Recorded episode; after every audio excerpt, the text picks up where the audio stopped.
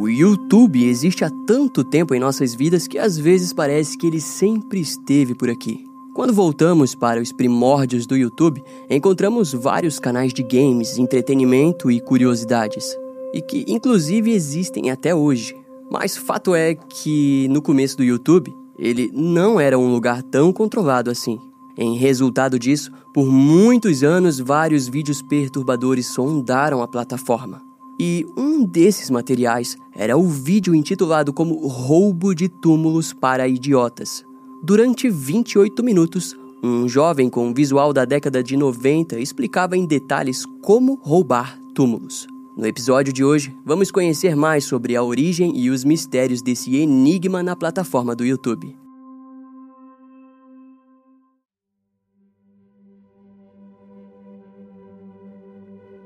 O início do vídeo é curioso desde os primeiros segundos, porque ele claramente começa no meio da linha de pensamento do jovem que apresenta o vídeo. Ao que parece, esse início faz com que sejamos induzidos a acreditar que o vídeo completo tenha sido danificado. A produção do vídeo se apresenta amadora, como se tivesse acontecendo no porão da casa de um jovem punk da década de 90. O garoto no centro do vídeo apresenta estar entre os seus 17 e no máximo 20 anos. A sua origem remete à latina ou hispânica. De acordo com fontes, o sotaque do garoto é nitidamente nova-iorquino. Sua jaqueta de couro preta, a camisa vermelha por baixo e o jeans azul remete ainda mais à década de 90. No decorrer do vídeo, percebemos que esse jovem com cabelo comprido, escuro e preso com rabo de cavalo possui um problema de fala. Em alguns momentos, a sua apresentação até mesmo é travada e o faz ficar fisicamente parado. No entanto, nada disso é tão significativo quanto o item em sua mão, um suposto crânio humano que curiosamente aparenta bem verídico. Talvez pela qualidade do vídeo, somos convencidos a pensar que seja verdadeiro, mas fato é que a sua narrativa inicial de como limpar um crânio humano rouba totalmente nossa atenção. O garoto descreve o processo de limpeza para que o mesmo possa ser comercializado em algum tipo de mercado clandestino.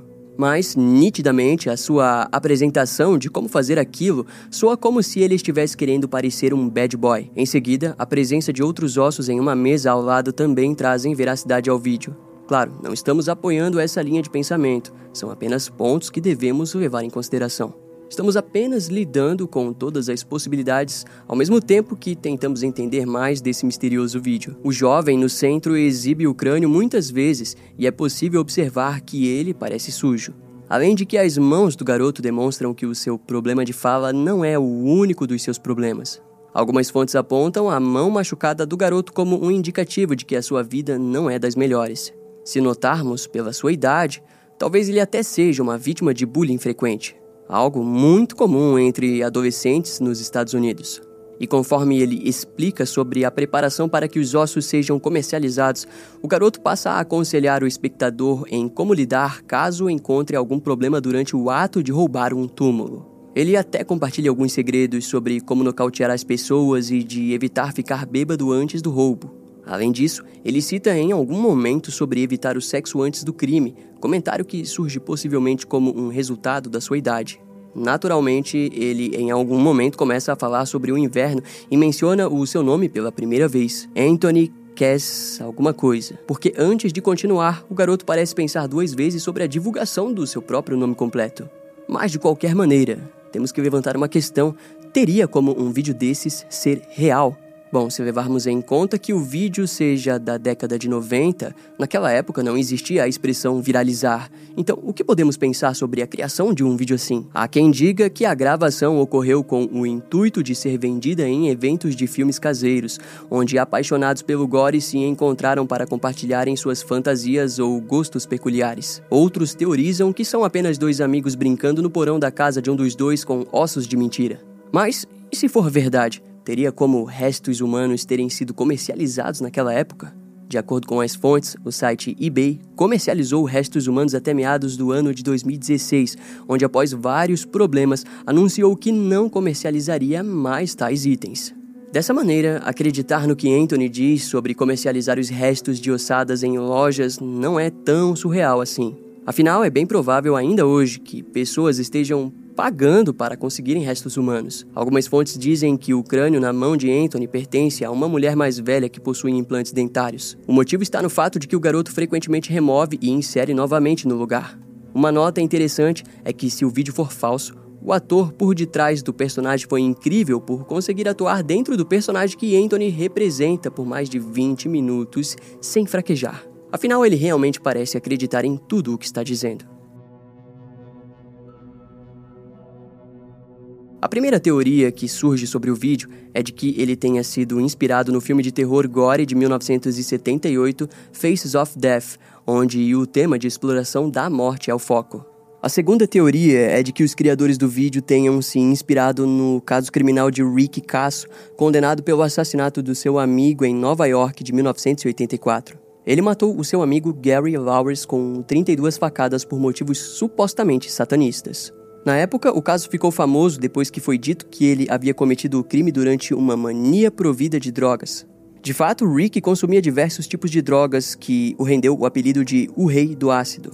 Antes de cometer o crime, seus pais tentaram internar ele para desintoxicação, mas os especialistas concluíram que ele não era uma pessoa violenta. Para piorar, antes de cometer o crime, ele foi preso por escavar uma tumba no cemitério da cidade, e após a sua prisão, ele acabou cometendo suicídio em sua cela. Posteriormente, livros surgiriam sobre o crime indicando que o assassino estivesse envolvido com ocultismo. Além de que um dos livros, chamados Say You Love Satan, conta que o criminoso vendia ossos humanos em uma loja de Greenwich Village por 500 dólares por crânio. Nessa linha de pensamento, há quem diga que o Anthony do vídeo tinha um comportamento descrito como ao do assassino Rick Casso. Quando aquele vídeo explodiu na internet, alguns comentários chamaram a atenção. Um dos usuários disse que o garoto se chamava Screws e morava em Red Hook, mas que havia morrido. Segundo o mesmo comentário, o tal Screws era conhecido por vender ossos humanos. Outro usuário disse que aquele tipo de vídeo é comum, ao alegar que durante os anos 90 era comum a pirataria, imitação de roupas e roubo de túmulos, mas finaliza ao dizer que o jovem Anthony foi brutalmente morto e deixado em uma lixeira. No entanto, não há indícios de que algum corpo tenha sido encontrado naquelas condições na região de Red Hook. Por outro lado, Desde que aquele vídeo estava no ar, vários investigadores de poltrona se aventuraram em irem até onde a própria internet permite. E a identificação do jovem principal, Anthony, foi o principal foco desse pessoal. Como dito antes, no vídeo ele começa a revelar o seu sobrenome como Cass, mas interrompe. Vários anos foram perdidos tentando encontrar algo sobre o paradeiro desse garoto. E realmente, algo foi achado. O nome mais citado nesse caso é o de Anthony Casamássima, que aparece em um artigo do New York Times, datado de setembro de 1999. O artigo foi escrito por Patricia Lee Brown e é encontrado nos registros online do New York Times. A escritora narra a vida do ladrão Anthony Casamássima, preso aos 40 anos como um ladrão de túmulos. Segundo as investigações, o sujeito vinha roubando túmulos e mausoléus desde o ano de 1982, quando ele estaria com seus 20 e poucos anos.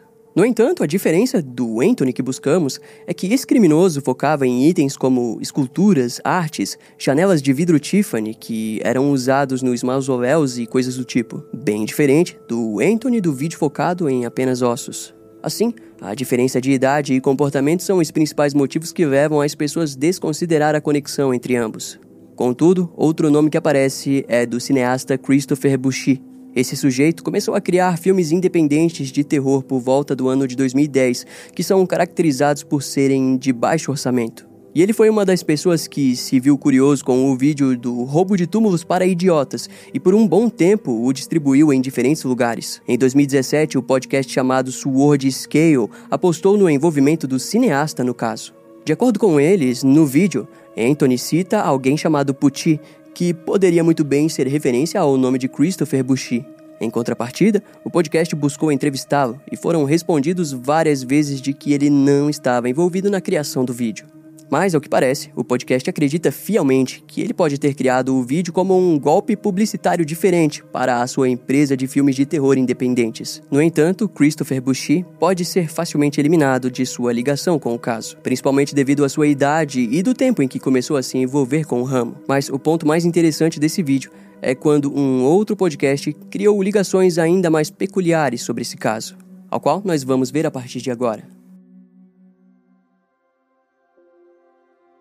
De acordo com a pesquisa de Michael Whelan, criador do podcast intitulado Unresolved, vários vestígios curiosos foram encontrados nos arquivos de notícias de Nova York.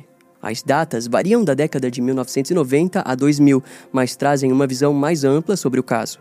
No ano de 1995, Craig Bradley, de 20 e poucos anos, foi preso sob acusação de roubo de um túmulo.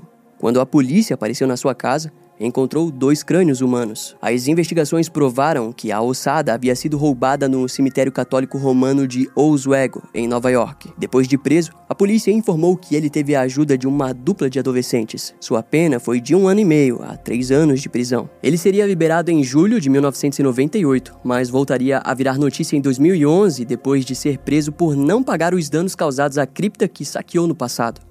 Já em 2003, Michael Sossi, de 17 anos, Michael Harris, de 18 anos e Patrick O'Rourke, de 19 anos, foram presos depois de roubarem o corpo de um ator que morreu em 1938.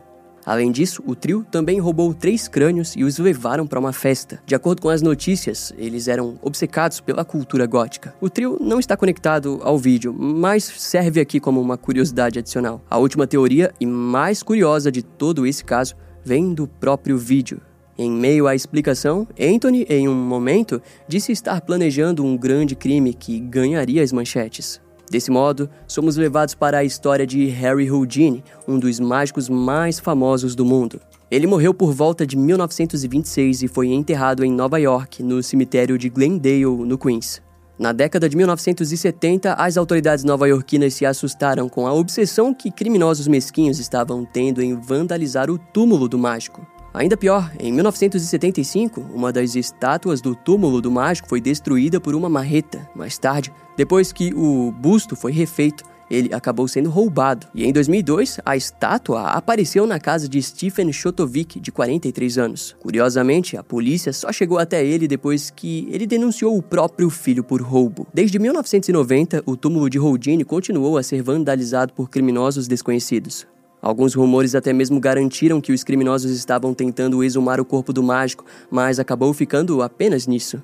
Os investigadores de poltrona acreditam que os jovens do vídeo Roubo de Túmulos para Idiotas estejam por detrás dos ataques aleatórios contra o túmulo de Houdini, pois se encaixa na linha temporal do vídeo e foi o único caso dessa natureza registrado. Jesse Pollack, do podcast 1289, também investigou o caso e conseguiu descobrir a primeira vez que o túmulo do vídeo foi mencionado. De acordo com suas investigações, ele foi mencionado pela primeira vez no final dos anos 2000 em um site de filmes. Quando entrou em contato com o dono do site, acabou descobrindo que o vídeo foi obtido através de contrabandistas de VHS em uma convenção de terror. Essa pesquisa, atualmente, fez com que todos passassem a acreditar que a origem do vídeo tenha sido um tipo de experimento gore. No entanto, o ponto mais emblemático é de que, mesmo que se fosse apenas um projeto gore, as pessoas dizem que existe algo a mais nesse vídeo, porque ninguém nunca jamais conseguiu localizar esse tal de Anthony e também nenhuma outra pessoa envolvida na criação desse vídeo. E por fim, é assim que esse episódio termina. Um grande mistério, assim como permanece esse caso.